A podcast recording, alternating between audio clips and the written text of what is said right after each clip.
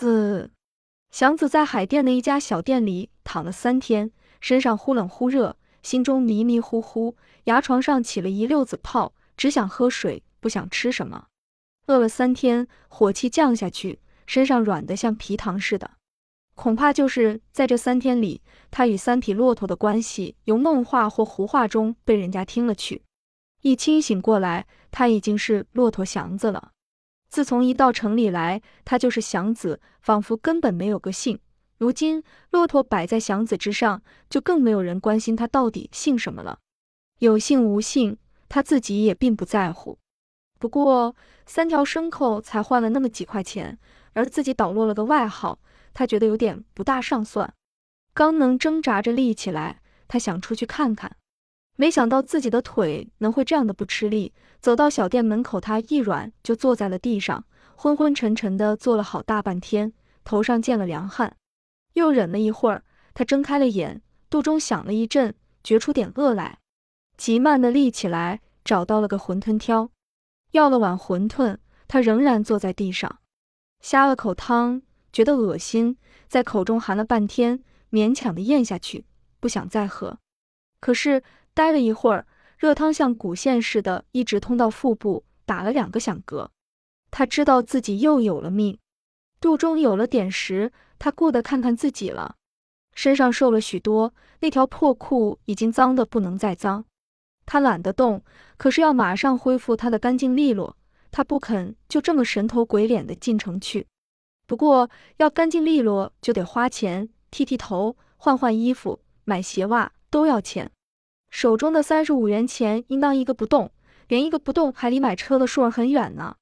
可是他可怜了自己，虽然被兵们拉去不多的日子，到现在一想，一切都像个噩梦。这个噩梦使他老了许多，好像他忽然的一气增多了好几岁。看着自己的大手大脚，明明是自己的。可是又像忽然有什么地方找到的，他非常的难过，他不敢想过去的那些委屈与危险，虽然不去想，可依然的存在，就好像连阴天的时候不去看天，也知道天是黑的。他觉得自己的身体是特别的可爱，不应当再太自苦了。他立起来，明知道身上还很软，可是刻不容缓的想去打扮打扮，仿佛只要剃剃头，换件衣服。他就能立刻强壮起来似的。打扮好了，一共才花了两块二毛钱。近似唐布的一身本色粗布裤褂一元，青布鞋八毛，线皮儿织成的袜子一毛五，还有顶二毛五的草帽。脱下来的破东西换了两包火柴，拿着两包火柴，顺着大道，他往西直门走。没走出多远，他就觉出软弱疲乏来了。可是他咬上了牙。他不能坐车，从哪方面看也不能坐车。一个乡下人拿十里八里还能当做道吗？况且自己是拉车的，这且不提，以自己的身量力气而被这小小的一点病拿住，笑话。除非一跤栽倒，再也爬不起来，他满地滚也得滚进城去，绝不服软。今天要是走不进城去，他想祥子便算完了。他只相信自己的身体，不管有什么病。晃晃悠悠的他放开了步，走出海淀不远，他眼前起了金星，扶着棵柳树，他定了半天神，天旋地转的闹慌了会儿，他始终没肯坐下。天地的旋转慢慢的平静起来，他的心好似有老远的又落到自己的心口中，擦擦头上的汗，他又迈开了步，已经剃了头，已经换上新衣新鞋，他以为这就十分对得起自己了。那么腿的尽他的责任，走。一气他走到了官乡，看见了人马的忙乱，听见了复杂刺耳的声音，闻见了干臭的味道，踏上了细软污浊的灰土。祥子想趴下去吻一吻那个灰臭的地，可爱的地，生长洋钱的地。没有父母兄弟，没有本家亲戚，他的唯一的朋友是这座古城。这座城给了他一切，就是在这里饿着也比乡下可爱。这里有的看，有的听，到处是光色，到处是声音。自己只要卖力气，这里还有数不清的钱，吃不尽、穿不完的万样好东西。在这里要饭也能要到荤汤辣水的，乡下只有棒子面。才到高亮桥西边，他坐在河岸上，落了几点热泪。太阳平西了，河上的老柳歪歪着，梢头挂着点金光。河里没有多少水，可是长着不少的绿藻，像一条油腻的长绿的带子，窄长深绿，发出些微腥的潮味。河岸北的麦子已吐了芒，矮小枯干，叶上落了一层灰土。河南的荷塘的绿叶细小无力地浮在水面上，叶子左右时时冒起些细碎的小水泡。东边的桥上来往的人与车过来过去，在斜阳中特别显得匆忙。仿佛都感到暮色将近的一种不安，这些在祥子的眼中耳中都非常的有趣与可爱。只有这样的小河，仿佛才能算是河；这样的树、麦子、荷叶、桥梁，才能算是树、麦子、荷叶与桥梁，因为它们都属于北平。坐在那里，他不忙了，眼前的一切都是熟悉的、可爱的，就是坐着死去，他仿佛也很乐意。歇了老大半天，他到桥头吃了碗老豆腐，醋、酱油、花椒油、韭菜末，被热得雪白的豆腐一烫，发出点点香美的味儿，香的使祥子要闭住气，捧着碗，看着那深绿的韭菜末儿，他的手不住的哆嗦。吃了一口豆腐，把身里烫开一条路，他自己下手又加了两小勺辣椒油。一碗吃完，他的汗已湿透了裤腰，半闭着眼。把碗递出去，再来一碗。站起来，他觉出他又像个人了。太阳还在西边的最低处，河水被晚霞照得有些微红。他痛快的要喊叫出来，摸了摸脸上那块平滑的疤，摸了摸袋中的钱，又看了一眼角楼上的阳光。他硬把病忘了，把一切都忘了，好似有点什么心愿。他决定走进城去。城门洞里挤着各样的车，各样的人，谁也不敢快走。谁可都想快快过去，鞭声、喊声、骂声、喇叭声、铃声、笑声，都被门洞像一架扩音机似的，嗡嗡的连成一片，仿佛人人都发点声音，都嗡嗡的响。祥子的大脚东插一步，西跨一步，两手左右的剥落，像条瘦长的大鱼，随浪欢跃那样挤进了城。一眼便看到新街口，道路是那么宽，那么直，他的眼发了光。和东边的屋顶上的反光一样亮，他点了点头。他的铺盖还在西安门大街人和车场呢，自然他想奔那里去。因为没有家小，他一向是住在车场里，虽然并不永远拉厂子里的车。仁和的老板刘四爷是已快七十岁的人了，人老心可不老实。年轻的时候，他当过库兵，设过赌场，买卖过人口，放过阎王账。干这些营生所应有的资格与本领、力气、心路、手段、交际、字号等等，刘四爷都有。在前清的时候，打过群架，抢过良家妇女，跪过铁锁，跪上铁锁，刘四并没皱一皱眉，没说一个饶命。官司叫他硬挺了过来，这叫做字号。出了狱，恰巧入了民国，巡警的势力越来越大。刘四爷看出地面上的英雄已成了过去的事儿。即使李逵、武松在世，也不会有多少机会了。他开了个洋车厂子，土混混出身，他晓得怎样对付穷人，什么时候该紧一把，哪里该松一步。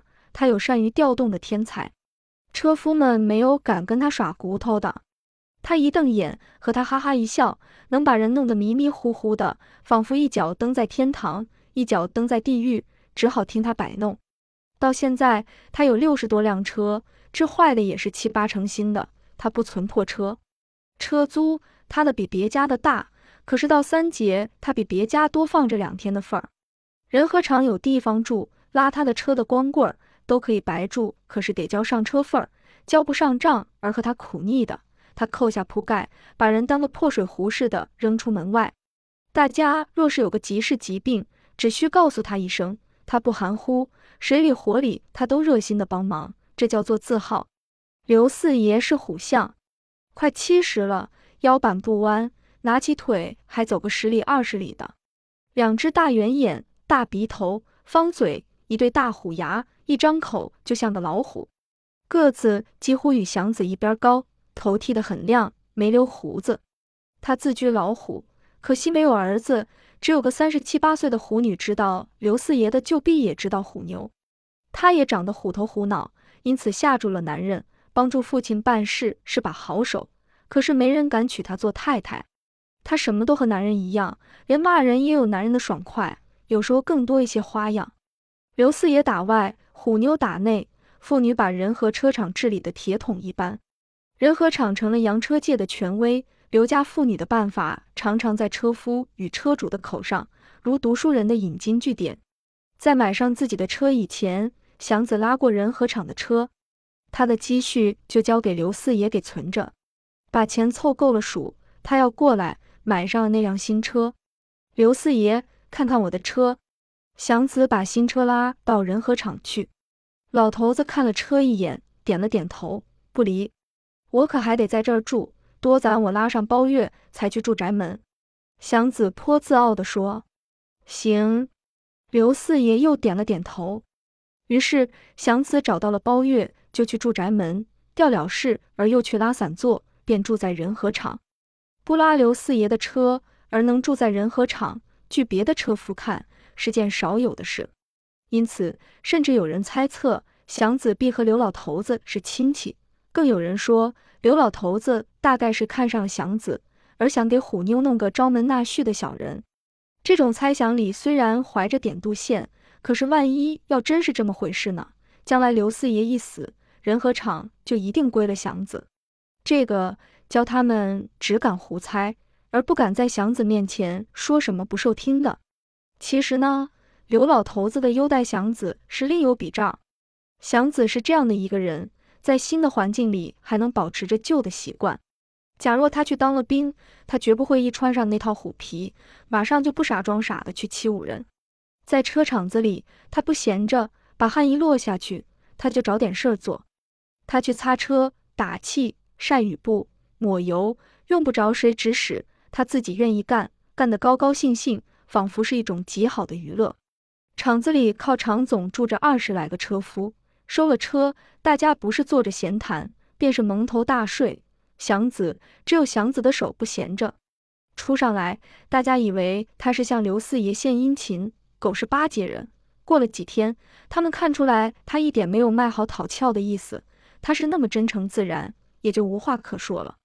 刘老头子没有夸奖过他一句，没有格外多看过他一眼，老头子心里有数，他晓得祥子是把好手。即使不拉他的车，他也还愿意祥子在厂子里。有祥子在这儿，先不提别的，院子与门口永远扫得干干净净。虎妞更喜欢这个傻大个儿，他说什么，祥子老用心听着，不和他争辩。别的车夫因为受尽苦楚，说话总是横着来，他一点不怕他们，可是也不愿多搭理他们。他的话，所以都留给祥子听。当祥子去拉包月的时候，刘家妇女都仿佛失去一个朋友。感到他一回来，连老头子骂人也似乎更痛快而慈善一些。祥子拿着两包火柴进了仁和厂，天还没黑，刘家妇女正在吃晚饭。看见他进来，虎妞把筷子放下了。祥子，你让狼叼了去，还是上非洲挖金矿去了？哼！祥子没说出什么来。刘四爷的大圆眼在祥子身上绕了绕，什么也没说。祥子戴着新草帽坐在他们对面。你要是还没吃了的话，一块儿吧。虎妞仿佛是招待个好朋友。祥子没动，心中忽然感觉到一点说不出来的亲热。一向他拿人和厂当作家，拉包月，主人常换，拉散座，坐一会儿一改，只有这里老让他住，老有人跟他说些闲话。现在刚逃出命来，又回到熟人这里来，还让他吃饭，他几乎要怀疑他们是否要欺弄他，可是也几乎落下泪来。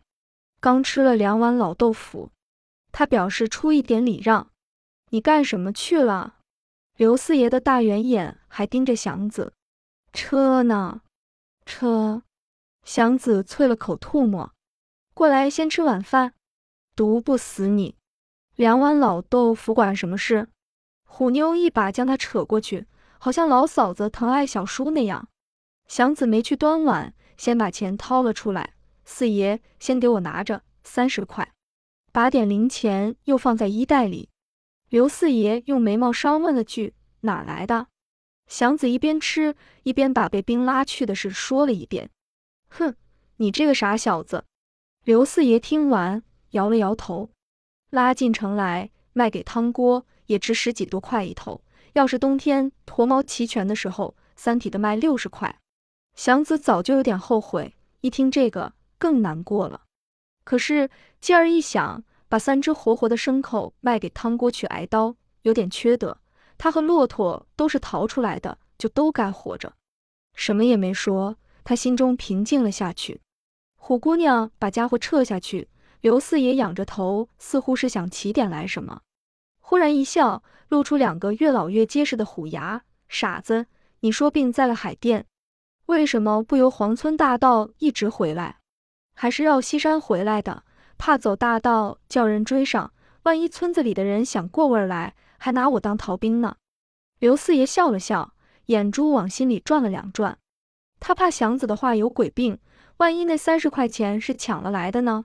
他不便带人存着赃物。他自己年轻的时候，什么不法的事儿也干过。现在他自居是改邪归正，不能不小心，而且知道怎样的小心。祥子的叙述只有这么个缝子，可是祥子一点没发毛菇的解释开，老头子放了心。怎么办呢？老头子指着那些钱说：“听你的，再买辆车。”老头子又露出虎牙，似乎是说自己买上车还白住我的地方，不够，买就得买新的。祥子没看刘四爷的牙，只顾得看自己的心。借给你一分利，别人借是二分五。祥子摇了摇头，跟车铺打印子，还不如给我一分利呢。我也不打印子。祥子出着神说：“我慢慢的省，够了数，现钱买现货。”老头子看着祥子，好像是看着个什么奇怪的字似的，可恶而没法生气。待了会儿，他把钱拿起来，三十，别打马虎眼。没错，祥子立起来睡觉去。送给你老人家一包洋火。